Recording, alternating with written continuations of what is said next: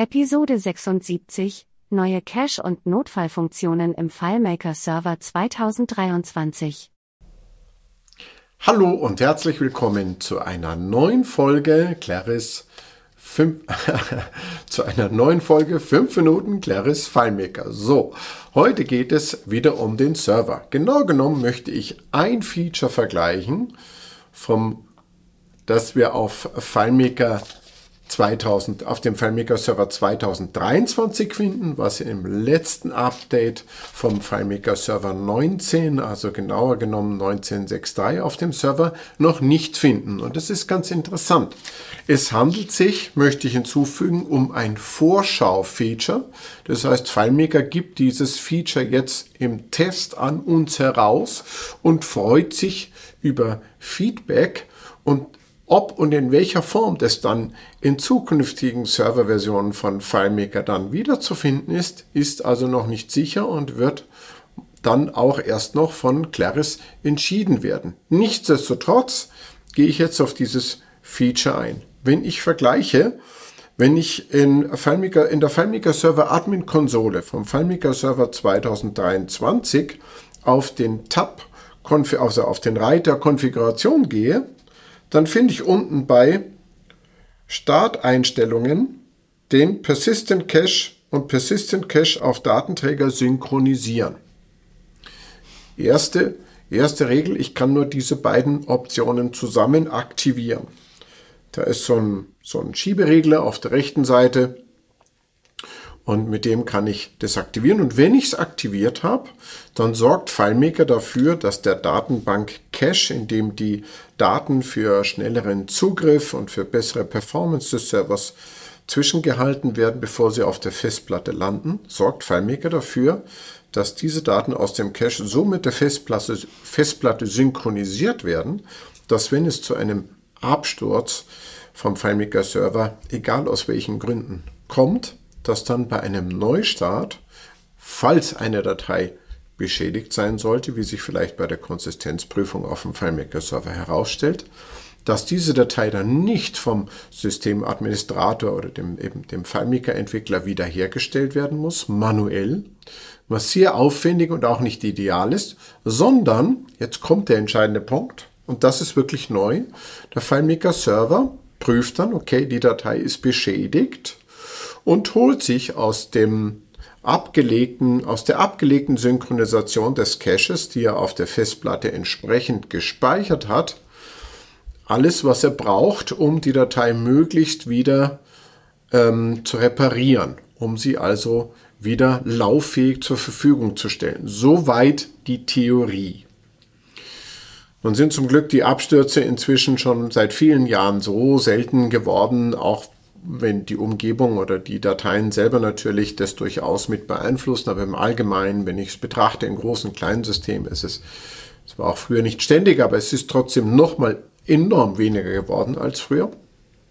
Kann man den Fall vielleicht nicht so häufig beobachten und auch nicht so einfach simulieren, aber ähm, es lohnt sich, dieses Feature zu aktivieren. Ich habe es aktiviert laufen, wir prüfen es und schauen uns das derzeit weiter an. Und ähm, dann ist es sicherlich sinnvoll, falls es jemand verwenden möchte, darauf zu achten, dass natürlich dabei immer Folgendes gilt. Es hat nicht speziell mit dem Feature zu tun, sondern allgemein, wenn ich einen Cache auf die Festplatte sicher, umso öfter ich den Cache auf die Festplatte sicher, was dieses Tool hier tut, es wird natürlich den Cache viel schneller und zeitnah auf die Festplatte sichern, das heißt dieses Intervall verkürzen. Das kann die Performance der FileMaker-Lösung weiter nachteilig beeinflussen. Also das bitte im Kopf behalten. Ähm, und ich würde sagen, es ist durchaus aber ähm, äh, sinnvoll, das auszuprobieren und bei sich auszutesten.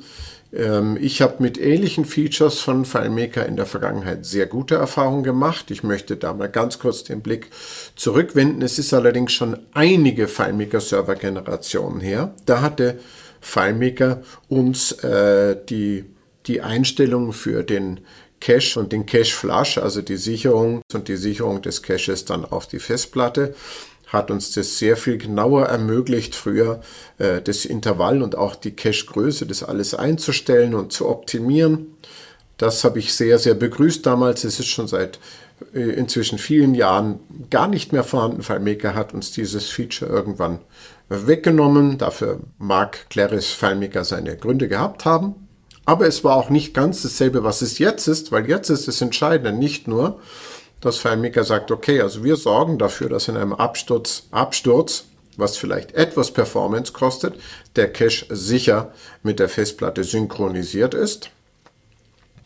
Und, und wir stellen dann diese Datei wieder mit Hilfe der dort gesicherten Daten wieder her, falls sie beschädigt sein sollte.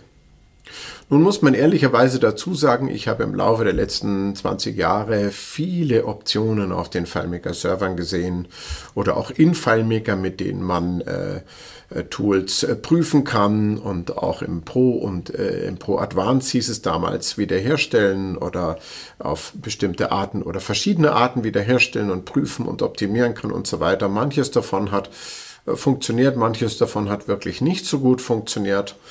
Und die Konsistenzprüfung am Server mag auch durchaus ein unterschiedliches Ergebnis prüfen, bringen, als wenn ich mit dem Client eine Konsistenzprüfung durchführe. Zum Wiederherstellen wohlgemerkt. Als Erinnerung brauche ich in jedem Fall einen FileMaker Pro äh, Client. Ähm, es wird sich zeigen, ähm, inwieweit das Tool funktioniert. Unabhängig davon, ob FileMaker eine beschädigte Wiederherstellt oder ob man die manuell wiederherstellt. Ich möchte auch noch daran erinnern, weil FileMaker hier von der Wiederherstellung spricht, an anderer Stelle und es über viele Jahre, ich habe es auch schon öfter erwähnt, hat FileMaker durchaus und auch aus guten Gründen davon abgeraten, wiederhergestellte Dateien wieder live im Einsatz zu verwenden. Meiner Erfahrung nach, und das ist auch das Erste, was ich tue, wenn ich Schwierigkeiten sehe, ist eine komprimierte Kopie. Kein Clone, auch das ist eine Möglichkeit. Zuerst eine komprimierte Kopie zu erzeugen. Das funktioniert in aller Regel aus seit FileMaker 7, 20 Jahren Erfahrung am allerbesten. Und wenn das nicht funktioniert, dann würde ich versuchen, einen Klon ähm, herzustellen und die Daten zu importieren. Und wenn das nicht geht, die letzte Option ist bei mir eine manuelle Wiederherstellung. Es ist einfach nicht ideal und es führt manchmal oder kann manchmal, zumindest in der Vergangenheit, äh, zu neuen Schwierigkeiten führen. Wie diese neue Serveroption funktioniert, kann ich nicht sagen. Ich möchte abschließend noch darauf hinweisen, wenn ich jetzt die Admin-Konsole, also es geht natürlich auf der Kommandozeile äh, ebenso den Server damit zu steuern, ähm, aber wenn ich den Persistent Cache, diese Option unter dem Reiter Konfiguration im FileMaker 23 vergleiche, ich habe das natürlich unter dem gleichen Reiter in der letzten Version vom Server FileMaker 19 nicht. Und dann habe ich noch eine weitere Option im FileMaker 23 Server, die ich in der letzten Version vom FileMaker 19 Server, also 19.6.3 nicht habe. Und das ist unter dem Reiter Sicherung, äh, unter parallele Sicherung noch die Option abgebrochene Sicherungen behalten. Das hat nur am Rande damit, äh, oder es hat damit nichts der den ich vorher erwähnt habe. Ich möchte auf einen weiteren Unterschied in Bezug auf Backup und Sicherung äh, eingehen. Ich will das an der Stelle auch nicht vertiefen, aber ich will darauf hinweisen, dass wenn man auch bei Sicherung schaut, da kann man auch eine weitere, einen weiteren Unterschied finden im Vergleich zur letzten Version vom FileMaker Server 1963. Fazit ist, es geht, es ging hier jetzt natürlich um den Persistent Cache, um diese Vorschaufunktion, wie es Claris nennt an dieser Stelle, wohlgemerkt. Es ist nicht garantiert, dass es in gleicher Form oder in ähnlicher Form in einer zukünftigen FileMaker Server Version so vorhanden ist. Feedback ist in jedem Fall gut, weil FileMaker sicherlich darauf bauen wird, was es an Rückmeldungen bekommt, wie es diese Funktion in zukünftigen FileMaker Server Versionen dann zur Verfügung stellt. Ich hoffe, euch bringt das weiter. Probiert es aus, sammelt eure eigenen Erfahrungen. Ich werde meine Erfahrungen damit nach einigen Monaten hier wieder teilen und ich freue mich, wenn ihr wieder dabei seid, wenn es heißt 5 Minuten Claris FileMaker. Tschüss!